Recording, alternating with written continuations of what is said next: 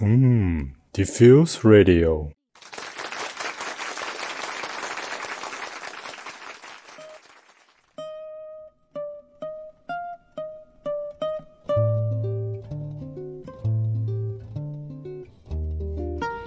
嘿，Hello，大家好，这里是漫反射电台，我是你主播空瓶子。本期内容开始前啊，先跟大家说一下，最近大家看到我们电台，嗯，更新的比较勤，然后呢，但是正期节目比较少，好多都是我这个中年油腻男系列啊。本来因为我们更新的频率差不多就是一个月一期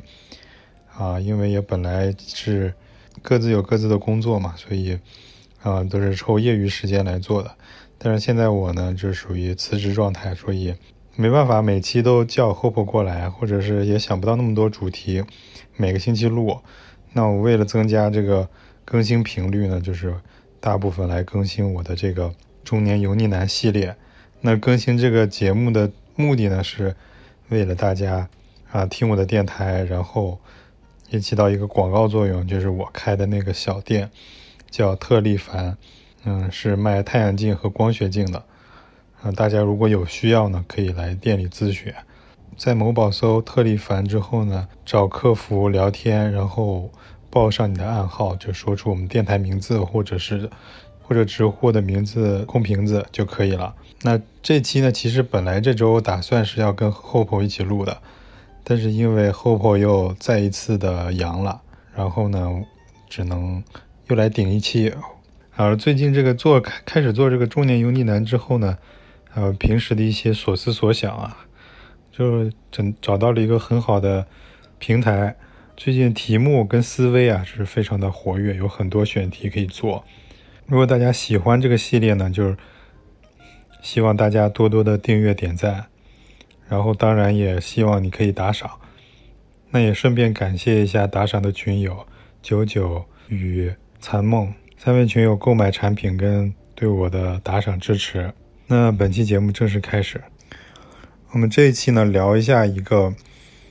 啊有趣的话题啊，叫思维疾病啊。人家说有这个神经病跟精神病啊是两种不一样的病。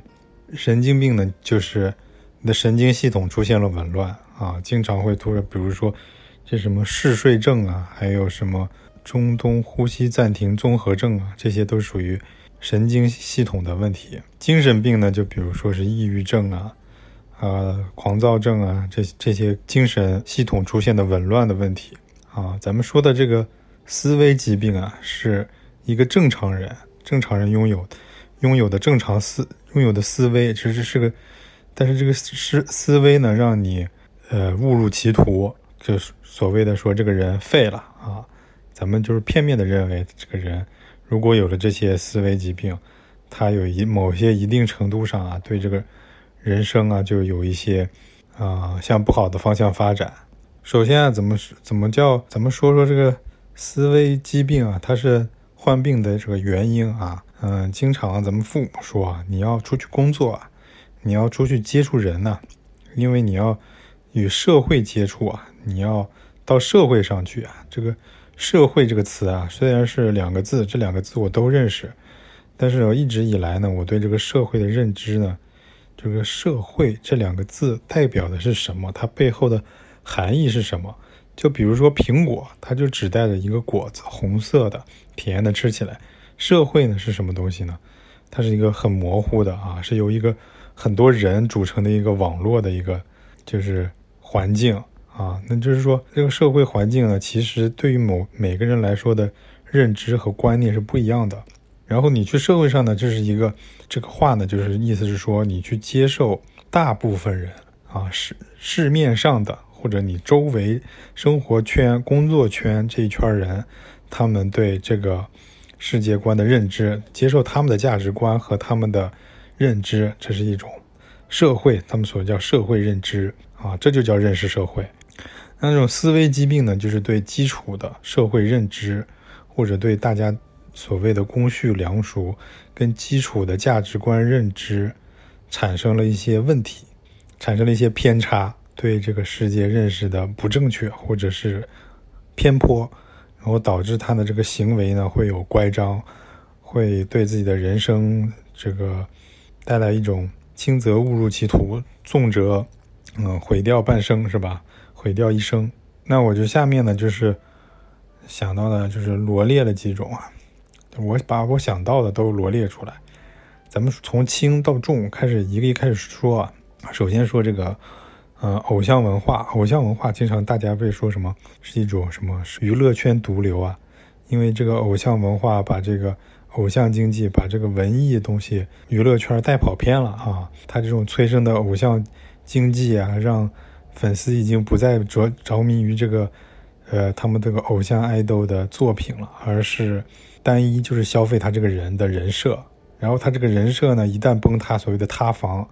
啊，他的经济利益瞬间消失了，但他之前留下的这些歌曲啊、作品啊，都不能说得上是一个合格或者是优秀的作品。但是呢，粉丝呢，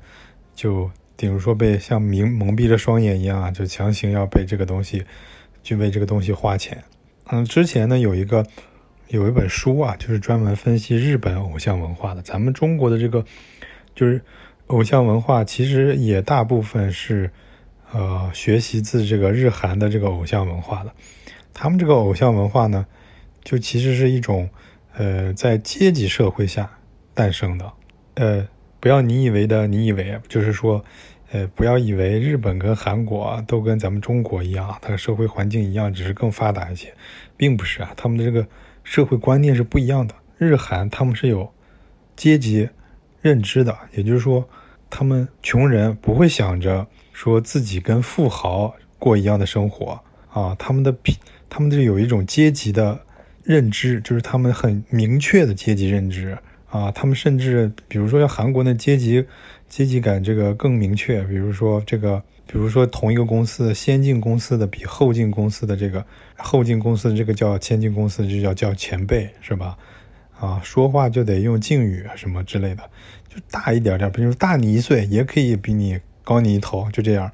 啊，他们这个韩国是把这个人分的三六九等，分得非常的清楚，跟一群猴子一样，就每个猴子之间的关系都非常的明确，每个人都有一一一层等级，啊，他们也明确自己在社会上是什么一个等级，这种等级呢，就知道自己认为自己这一辈子就是不可能实现，或者是希望很渺茫能实现这个阶级跨越，那实现不了呢？什么东西可以实现阶级跨越？就比如说这个演艺，演艺来说，大家都是拿出真本事嘛，啊，拿出自自己的这个能力来表，在这个演艺场上、娱乐圈里去打拼。然后他们这个偶像文化呢，就是通过这种去营造。比如说，呃，我是一个普通打上班族，我长得也不行，是能力也不行，啊，但是我有一个喜欢的 idol，他跟我出身差不多，但是呢，他有具备这种。天分，啊，他就像我的弟弟，或者是妹妹，或者是像另外一个平行世界的我自己，啊，我要帮助他出道，帮助他成为一线顶流明星，啊，就是这种心态啊，驱使着他，驱使着这种，啊，这种粉丝不断的为他这个爱豆、这个偶像花钱，啊，这个就是粉粉丝经济的这个核心。那为什么这个东西成为一个思想毒瘤呢？就是说，他放弃了个人奋斗，就是很多这种粉丝，其实就是他也不关心社会舆论，他也不关心周遭的生活，他关心的注意力全部在他的粉这个爱豆，呃，在他这个偶像的身上。偶像今天穿什么衣服了，打打扮什么了，干什么去哪儿了，他都热切的关注。嗯，社会是世界上，比如家跟前的房子着火了。呃，这个猪肉涨价了什么的，他他都不关心，啊，对自己的生活也不关心，自己的工作啊，未来的呃谋划呀，也非常的迷茫。他觉得这个我这个人生应该就是打工挣钱，挣了钱去供养我的爱豆，真的是这样。大家以为说是啊，我们都是理性追粉，就偶尔花点钱什么，这种这种理性粉。是很少的，他逐渐逐渐，这种深度的偶像文化，慢慢就会把人变成那种完全的这种偶像，为偶像服务的这种粉丝。嗯，日韩这种尤其什么阿拉系什么之类的，什么偶像男团，就是就日本这个叫什么之前爆出丑闻，这个呃最有名的像杰尼斯这种这种偶像团体，他们甚至分 VIP、VVIP、超级 VIP、白金 VIP、终身 VIP 各种层层嵌套的这个粉丝，他们这个粉丝非常的细分跟垂直，不像咱们中国啊，比如说啊，我看那个谁谁谁出现了，还挺喜欢他的。哦，可能偶尔花点钱，并不是他这个是最后会慢慢的把你拖入一个你只喜欢他啊，你这个团里只喜欢这一个人啊，或者你这个只只喜欢他这个他的作品，或者只喜欢他的这个私生活，或者喜欢他这个一一项东西，就是变成一个非常专专精啊，因为这个还要开一个什么后援团啊，每天都什么事儿都不干，就是飞机飞来飞去为这些哥哥们打榜。啊，为这个在他的现这个偶像表演现场摇旗呐喊，这是一种啊，这是。然后咱们就再说一个这个，嗯，说这个信仰啊，就是有人有信仰是一个非常好的事情。我说的这个信仰啊，其实，呃，不应该叫信仰啊，就应该说迷信啊。我说这个迷信，迷信大家都知道是非常不好的。这个字儿表表面意思就非常的贬义啊。迷迷糊糊就信了啊，就是人在不知道对这个东西认知非常片面的时候，然后就进入这个迷信循环。然后迷信的这个团体呢，一般它都有几种属性，就是它让你形成一个小圈层，跟跟刚才咱们说的这个偶像文化其实有点像的，就是所谓的圈地自萌。这个以前的这种迷信团体也是这样的，迷信团体啊。一一小撮人，一小撮人，一小撮人，呃，聚集在一起，去信一个这个什么东西，然后啊，他们之间呢，彼此互相影响，互相教育。他这个群体啊，还可能他们是无意识的，这个小群体，这个迷信小群体是无意识，但他们这个领导者一定是有目的、有想法，跟让他们与外界隔绝。咱们又说到这个日本以前的这个，比如说什么奥姆真理教啊。这些邪教啊，他们就把一个人弄个别墅，把一群这个教众圈在里面，或者弄一个什么体育馆，就是那些人就生活在这么一个大的楼里面啊，与世与世隔绝，就是基本上虽然他可能这个地理位置就是在城市里，但是有的有可能就在深山里啊，就在就在城市里，但是他们不与周围的邻居什么做任何社交。然后就比如出去买菜呀、采购啊，就是只有几个人去，后也就是固定这几个人，他们整个里面那些教众的生活是与世隔绝的啊，这种就很严重了。就这个人就一旦隔绝起来，你的思维就容易陷入某种非常狭隘的一种这种状态啊。咱们现在说的这些网上之所以制造这么多矛盾啊、争吵啊，其实咱们自己也关在一个信息茧房里。其实你说你信息。跟外面沟通，你其实接触不到社会的价值观，你接触不到大部分人的价值观，你可能你那个价值观圈子逐渐给你被信息茧房圈圈圈圈圈到一个非常小的圈子里，你发现啊全社全社会的这个这个声音这思维啊都与你不同，就这个这个就是也是需要非常警惕的所谓的迷信，就是互联网迷信也是一种迷信。然后呢，咱们就要说这个科学了。啊，我不是反对科学，而是科学啊，有一些科学这个东西本身是是科学的啊，它它的科学的地方就在于它可以自证，可以证伪，就是说这个东西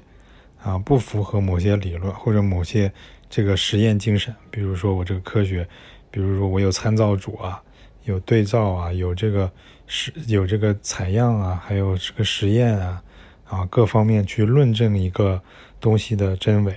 但是这任何东西啊，只要有人参与进来，它都会出现问题。所以大家不要盲信这个，啊，就是经常会出现伪科学。所以我说的这个科学，就是大家让大家防止伪科学。那其实有的时候啊，就真的就是伪科学可以披的真个科学的外衣。啊，咱们说一个例子啊，就很简单，咱们以前学的这个认识照得到的恐龙。都是跟《侏罗纪公园》那里面的一样的，但是随这个考古发现啊，这个地质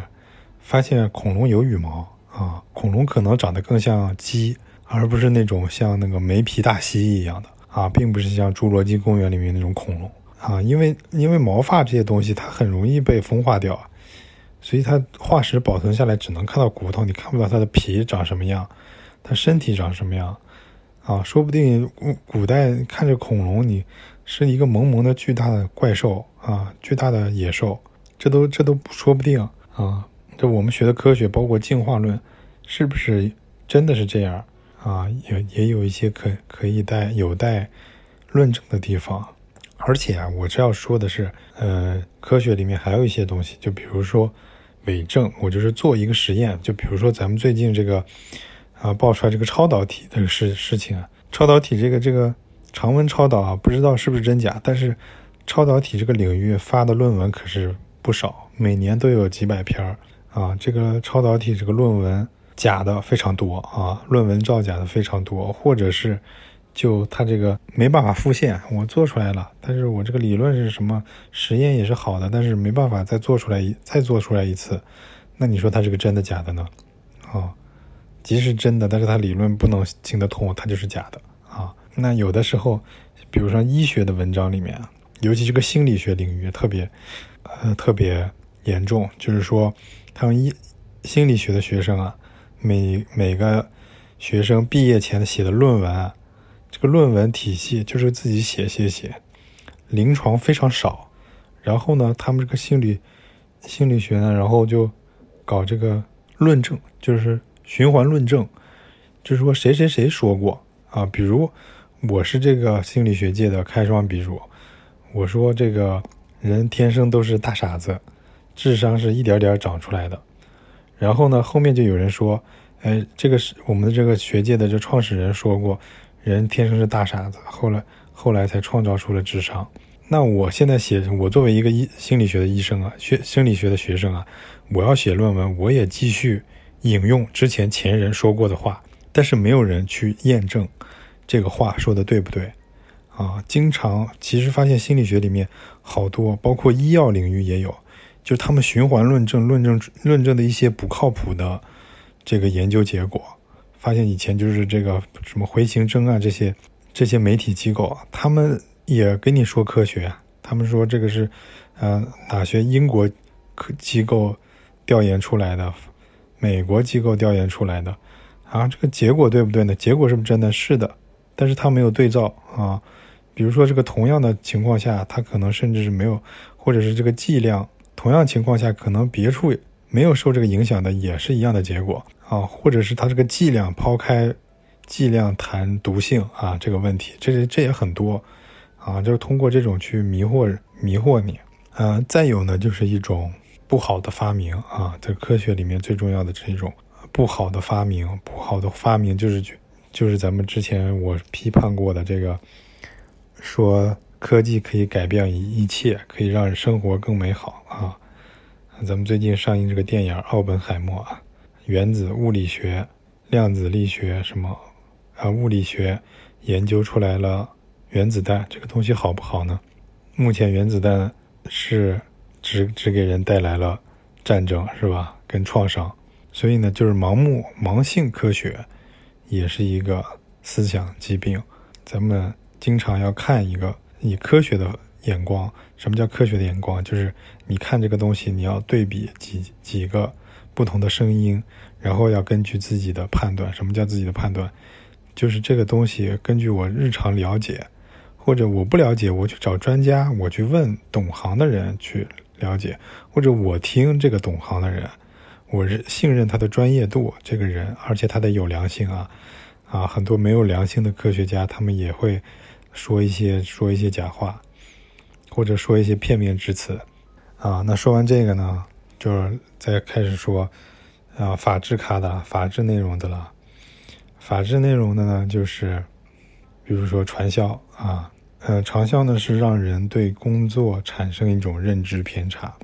哦，让你相信一夜暴富的梦想。传销机构啊，咱们。嗯，有的叫叫传销，有的叫直销啊。现有的它美其名曰叫直销。我之前在上学的时候，上大学的时候去打工，我还在新加坡啊，人家就招我去一个这样的机构。我当时不知道呀，我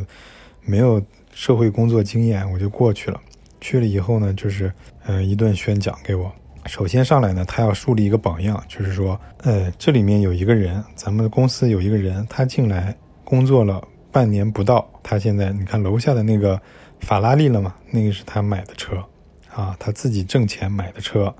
全款买的，而且呢，他给自己的父母买了一套新房，啊，那就制造一种，告诉你，哎，这个东西挣钱。啊，只要你做得好，这个东西就非常挣钱。然后呢，带你去认识一些帅哥美女这些同事，然后让你看看他们的精神面貌啊，让他们觉得让你觉得啊，这个公司非常的蓬勃，积极向上。然后呢，就开始啊，让你买产品，说你要升级会员呀，入会呀，入会你要先升到多少级啊？你先自己买一点产品啊，买完之后呢，让你亲戚朋友买一些呀。你就可以又升级了，那你就有个很好的起步了。然后有了这个好的起步以后呢，你就可以在外面卖了。但是据我所知啊，这些传销公司，他们对外销售的产品几乎就是零销量，没有销量。为什么呢？因为他们这个东西要层层剥削，他们这个差价已经在内部已经赚完了啊。但对外来说呢，这个价格呢就高到离谱了。比如同样一个锅啊，嗯，我。我比如成本是，成成本一个一个锅是一百块啊，假假如啊这个成本，这个一一个锅成本是一百块，但是我得层层啊，我的梯形结构，我的最上层的人要拿一分钱，中层拿一分钱，就是个树状结构，最下层的这个人他卖这个锅啊，公司给他这个报价，这个这个锅就是五百块，那如果你想挣钱呢？你势必要卖出比五百块还要贵的价格啊！你比如说，我少挣点，五百五十块卖出去。但市面上呢，这几个锅成本一百，人家别的商家说我也少挣点，我挣一百啊。这个市面上这个锅卖两百，你的锅同样质量、同样东西的前提下啊，你是五百五十，人家的锅卖两百，谁会买你这个锅？所以这个就是形成一个，形成一个他们这个内部消化，他就不停的，你让这个锅去买卖给亲戚，卖给盲目相信你的人，最后卖完了就没得卖了，然后你就得骗，骗发展下线，发展下线你才能拿更多的分成，让下线再找别的朋友，去这种这个东西就是陷入了无限循环啊！开个玩笑呢，就是拼夕夕是吧？它其实呢就是让你对挣钱产生了一个误质误解。这种东西就是最容易骗的是什么人呢？是你对市场、对公司运转这些没有了解的人。你这个东西没有市场竞争力的一个产品，一般一般来说，一般来说正常人就能一看，尤其咱们咱们中国人啊，他就看看这个东西，一看这个玩意儿就卖不出去啊啊！所以他现在好多这个搞传销的呀，把这个东西弄在一些非标的、非标的。商品里面，就是在我刚才举例这种锅啊，就太太明确价格了。他让你他卖一些什么珠宝，哎，这个价格你没办法明确，你也不是行内人啊。或者卖一些化妆品，这个化妆品啊，贵的有大几千的，便宜的有几十的，你也搞不清楚。他卖你几百块，说是大品牌，这个你也不知道啊。就是对一个商品价格的认知跟这个公司盈利模式的不了解。然后许给你一个这种，呃，能快速致富的梦想，然后在咱们中国那些传销啊，就是中国以前那些传销啊，就是有一些说什么让你孝敬父母啊，这个绑定一些上一些亲情啊，嗯，亲情价值啊，什么这个家家族观念，这个就是最重要的嘛，就是就是中国人最看重的嘛，啊，就类似这种，那这个还好啊，这个就是说。一旦醒悟过来的人，他马上意识到自己是不是被被骗了啊？这是一个被骗的一个环节啊。有的那种限制人身自由的那种，已经属于完全就是刑事了啊，刑事案案件的了，那就是五到十年起了。那还有一部分呢，就是网上刷单这种，也同样是你比如说说让你打一个呃五百块进去啊，他给你返六百块。哎，你这个五百块打进去了，直接就回来多一百块钱，这是为什么呢？啊，这个之前我听那个缅北反诈的这个，这个他们就是一种洗钱套路，他们把你这个合法的钱转入他们的账户，他们用他们的非法账户转一些非法的钱给你，这个啊，最后会进入帮性罪，帮性罪啊，这个是要判刑的啊。就类似这种啊，你对一个，你你对这个行业不了解，然后也盲目的觉得这个东西就能来钱，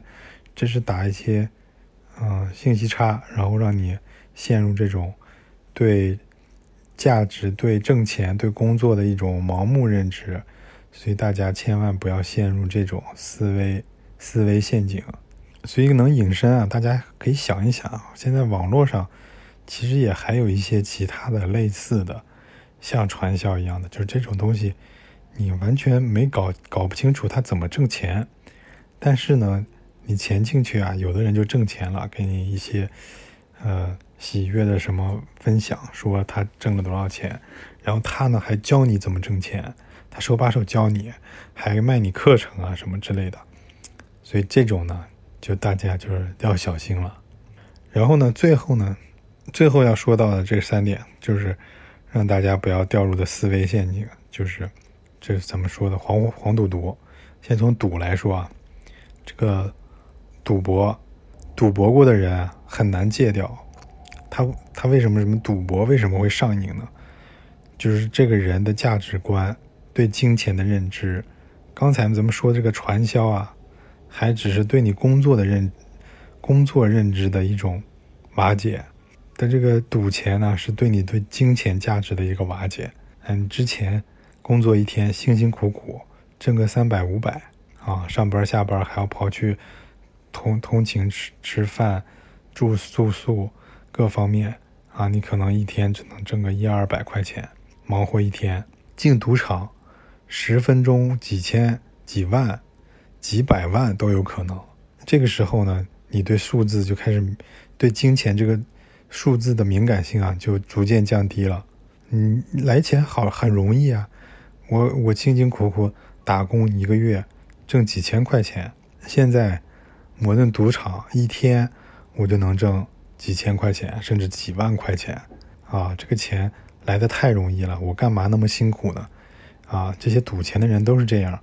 然后当他们吃到甜头了之后，赌场哪可能让你一直一直挣钱呀？不管是下套还是赌场的正正常的运行方式，最后让你输得倾家荡产啊！但是这个输钱的人呢，这赌徒呢，所谓这变成赌徒的人啊，他已经对金钱认知已经麻木了，他觉得我再拿一些钱，再赢就能赢回来，甚至一夜之间就能赢回来，我玩一把大的，最后搏一搏。我搏完了，把这个钱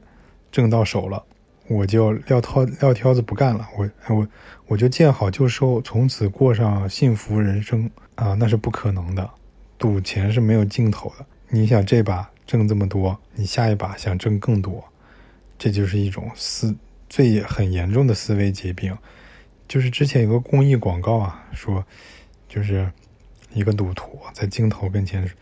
就好像对观众在说，这很虔诚，说这一把我一定能赢，你要相信我，咱们家未来的好日子就靠这些。然后他非常真诚，说我只只只只赌这一把，不管输输赢，我以后再也不赌了。嗯，我只只需要一个机会呢，就这一次机会，需要翻盘。然后那个镜头对面呢，是一个拿着存钱罐的小女孩，啊，这个这个感觉就非常的。冲突感觉非常强，这个戒赌的作用也非常强。我觉得就是这种，就是赌徒，真实就是这样的，没有最后一次，只有无数次。然后呢，他即使赌赌的就倾家荡产了，他也不会再去工作，因为他觉得赚钱、工作每天只挣那几百块钱，对他来说跟挠痒痒一样，根本解决不了自己的生活问题。他可能之前也创。可能他欠下的赌债也也是一个天文数字嘛，所以咱们中国啊一直，所以咱们大陆一直禁赌啊，咱们这个大陆啊一直禁赌啊，甚至不允许任何的这个线上博彩什么什么都不允许，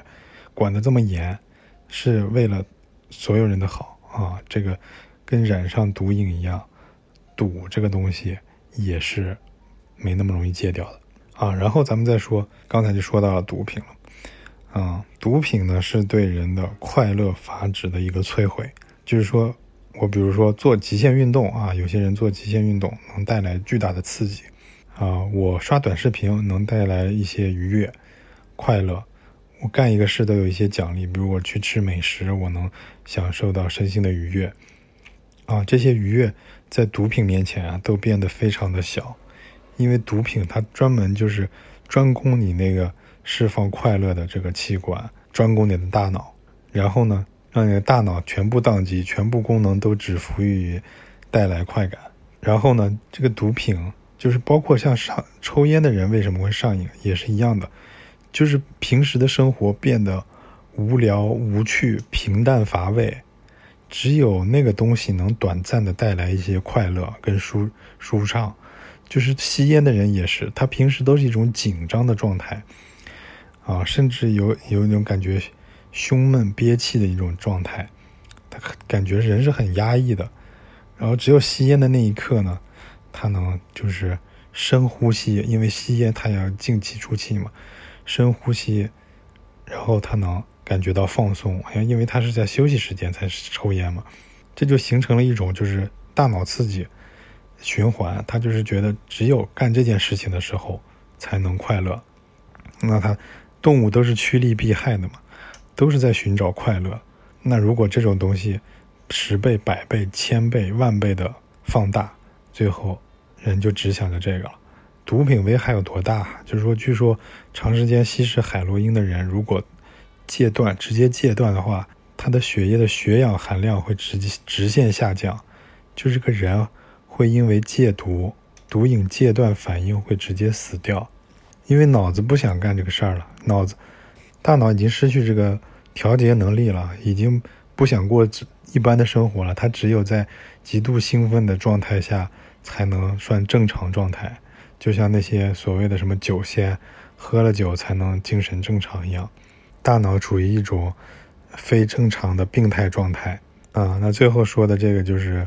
呃，黄黄的问题呢，就是说对一个有标准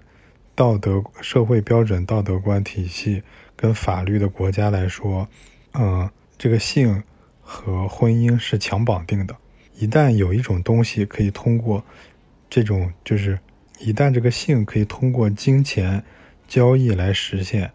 它的价值就会大大的贬贬值。像尤其以前这些天主教国家，呃，婚后才可以进行性行为，那也就是说，这个婚姻就是非常神圣的。嗯，但是呢，这个这个性交易呢，让让这个性这个东西啊，变成一个唾手可得的东西，就变得廉价化。然后婚姻的神圣度呢，婚婚姻的神圣呢，也就打折扣了。是整个对这个社会体系以家庭为单位的社会生产关系的一种摧毁，还有啊，就是这个非自愿的这个出卖个人的隐私跟隐隐私器官吧，也是对人权的一种剥夺。所以这个里面能涉及到的大部分都是社会的问题，带来很多社会问题。那我说的思维疾病啊，基本上就是这些。最后还有一种啊，就是。咱们现在看的短视频，我虽然也经常刷的无法自拔。然后我在想啊，未来如果 VR 出来了以后，是不是可以 VR 旅游，VR 去各种地方去体验上天入地的感觉？就是《逍遥游》里面说的那种一席便游天下，就我躺在床上，天下世界，我想去哪儿去哪儿啊，就靠这个 VR 就可以，靠连上互联网就可以真实体验跟。在身临其境，跟在现场没什么两样，但是仿真的永远不是真的，跟你真实的去体验，所有仿真的东西跟真实的体验都有一定的差距。但是这个呢，会瓦解掉很多你人在生活中的真实体验，这个也是不好的。所以呢，这个嗯，就是说到最后啊，就解决这些思维疾病有哪些应对方法？我之前听李厚成。老师讲过一个，就是西方哲学里面讲的一些，啊，我虽然不是很懂，但是有这么一个方法讲出来跟大家分享一下，就是跟就是那个《美丽新世界》这个小说最中间有一个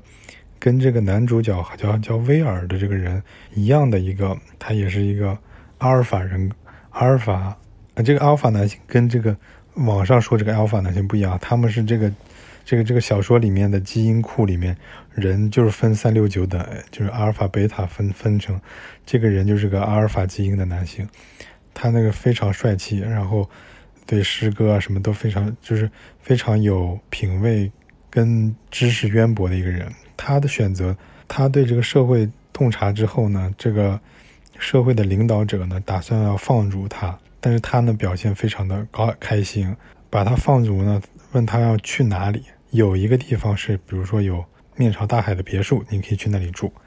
他呢说，他要选择艰最艰苦的、最艰苦的地方是什么呢？就类似石头房子啊，一个荒岛，去上面所有的吃穿用度都得自己想办法。每天睁每天一睁眼，想到的问题就是如何在这个地方生存下去。嗯，你想一个已经过到了社会顶端的人，为什么会想要？体验这种感觉啊，啊，他就是说，在这种过程中，人会真实的感觉自己的生命，感觉自己的生活，